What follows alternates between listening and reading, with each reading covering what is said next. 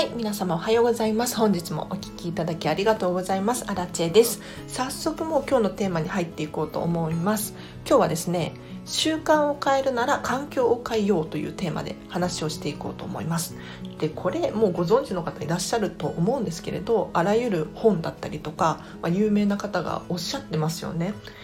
でこれって根本的に私的私はですねお片付けがかなり影響してくる部分なんじゃないかなと思うので今日は是非参考にしていただきたいなと思います。で習慣を変えるなら環境を変えようってどういうことかというとですね、えっと、皆さんあの理想の暮らしがあると思うんですよ。例えば、まあ、広いお家に住みたいとかそういう話ではなくって朝起きたらコーヒーを飲みたいとか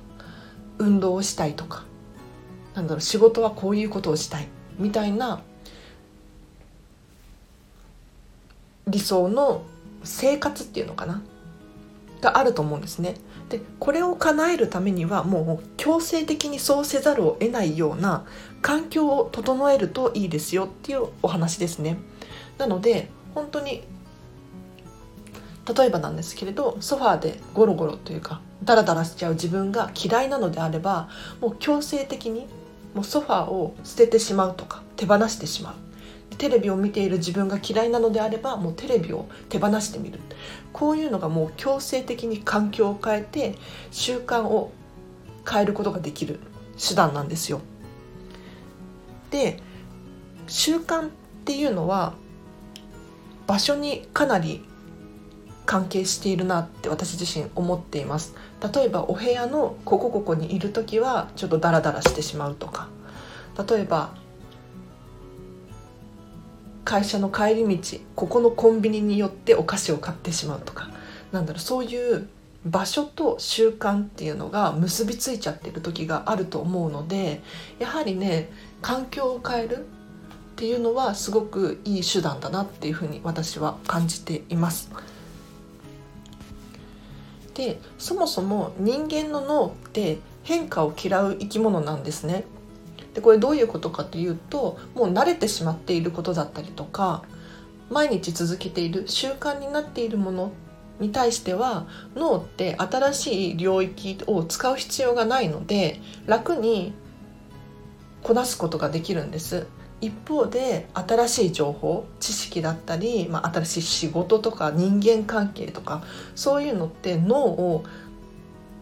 新たにこう動かさなければならないので結構習慣じゃないことをするっていうのは脳脳みそのもう人間の作りからして結構億劫だったり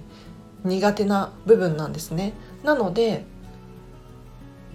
なかなかこの習慣を変えるっていうのは難しいことなんですよ。ただじゃあどうやって習慣を変えるのかって言ったらですねやはり一番もう手っ取り早いというか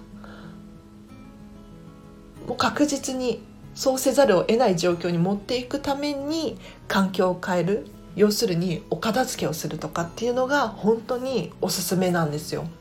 でお片付けをすると何がどう変わるかっていうとやはり今まで暮らしてきた環境と変わるわけですよ。例えば私の場合はそうですねかなり物を減らしたことによって管理すること管理コストがガクッと下がったので空いた時間が生まれますよね。でその分何かしようっていうふうに考えざるを得ないというか余った時間なんていうのかなボケーっとしてるわけではなくてやはりそこに何か入ってくるものだと思うのでまあ、環境を整える要するに私自身はお片付けをするっていうのがかなり有効な手段だなと考えています。というのも私自身すごく体験していて、まあ、お片付けもそうなんですけれど私自身引っ越しがすごく多いんですよ。もう大人になってからかれこれ何回だろう？8回くらい年1くらいで引っ越しをしていて今年はもうすでに2回引っ越してるんですけれど引っ越しをするってどういうことかっていうともう環境がガラッと変わるんですよね。例えば家があるとどうしてもその家の周辺っていうのかなスーパーにお買い物に行くっていうのもそうだしご飯食べに行くっていうのもそうなんですけれどやはり周りの環境に縛られてしまいますよね。一方で引っ越しをするとですねその環境がガラッと変わるんですよ。なので新しい、まあ、スーパーだったり スーパーっておかしいですなんだろうななんか新しい知識が入ってくるんですよ。これがね本当にいいなっていうふうに思います。でやっぱり引っ越しのいいところっていうともう強制的に持ち物を見直す必要が出てくるんですねなのでもう自分の持っているものをもう押し入れの奥から全部ひっくり返さないといけないんですよなので強制的にまお片付けというか持ち物の見直しができる手段だなっていうふうに思います。で引っ越しもねかなり大変ですよね。億劫だっていうの分かります。ただずっと環境を変えずに過ごしてしまうとなかなか習慣を変えるっていうことは難しいのでもしなんだろうなダラダラしちゃうのが嫌とかこういう習慣を直したいっていう方いらっしゃったらですねもう強制的にそうせざるを得ないような環境を作ることっていうのを少し考えていただければなと思います。ということで本日のテーマはここまでにします。で今日の合わせて聞きたいなんですけれど〇〇になったつもりで振る舞おうという回を過去に放送しているのでこちらリンク貼っときます。ぜひチェックしてください。で〇〇になったつもりで振る舞うってどういうことかっていうと、まあ、簡単に説明すると私の場合、えーと、片付けコンサルタントになりたいわけですよ。ただずっとなりたいっていうふうに思うことって誰でもできますよね。英語が喋れるようになりたいとか。でもこれだと一向に片付けコンサルタントにはなれない。英語を喋れるようにはなれないと思っていてじゃあ英語を喋っているつもりで喋れるつもりで喋れること前提だったら今自分は何をするべきなのか何をしているのかっていうのを考えるんですよ。例えば私の場合だともうこうしてスタンド FM で片付けについて毎日のようにこう喋っていますよね。これがもう片付けコンサルになったつもりで私は喋っているんです。なのでこうすることによって一歩ずつ夢が近づいていけるんじゃないかなっていうふうに思っていますのでこちら詳しく知りたい方いらっしゃいましたらリンク貼っときます。ぜひチェックしてください。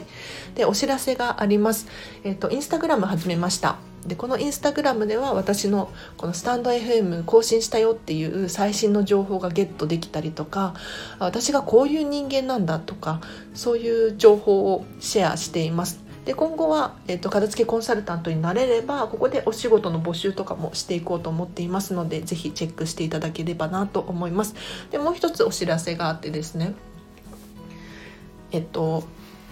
私今本を書いているんですよ。で本を書いてるっていうと偉そうに聞こえるかもしれないんですがそんなことなくてですね今もう誰でも本が書けるようなんです。で私もまあ、初めての試みなのでうまくいかないと思うんですけれどちょっと今本を書いていてでその冒頭の今2 3 0 0文字をですねノートっていうブログサイトでですね無料で限定公開しております。でちょっとまだ未完成なので誤字脱字があったりとかするかもしれないんですけれど気になる方いらっしゃいましたら是非チェックしてください。でこれお片付けの本ですね。で、まあ、ここで私がスタンド FM で喋っている内容をきれいにまとめたものになっていますのでもし気になる方いらっしゃいましたらこちらもリンク貼っとくのでチェックしてください。でこのチャンネルではですね、まあ、感想ご感想だったりとか、まあ、意見とか質問をですねレターで募集しております。でレターは匿名で送れるようなのでぜひぜひ遠慮なさらずに私に聞きたいこと片付けのことだったりミニマリストのことだったりそういうのをですね教えていただけるととっても嬉しいです。ということで本日もお聴きいただきありがとうございました。このチャンネルではですね見習いこんまり流片付けコンサルタントである私が1日2回もっとお片付けがしたくなるそんな理由や効果を話しているチャンネルでございます。たまに1回の時もあるんですけれど、ま、毎日更新はしているのでぜひぜひフォローしていただいてですねまた今日の夜かなお会いできたらとっても嬉しいです。では本日もお聴きいただきありがとうございました。今日もハッピーな一日を一緒に過ごしましょう。あらでした。バイバイ。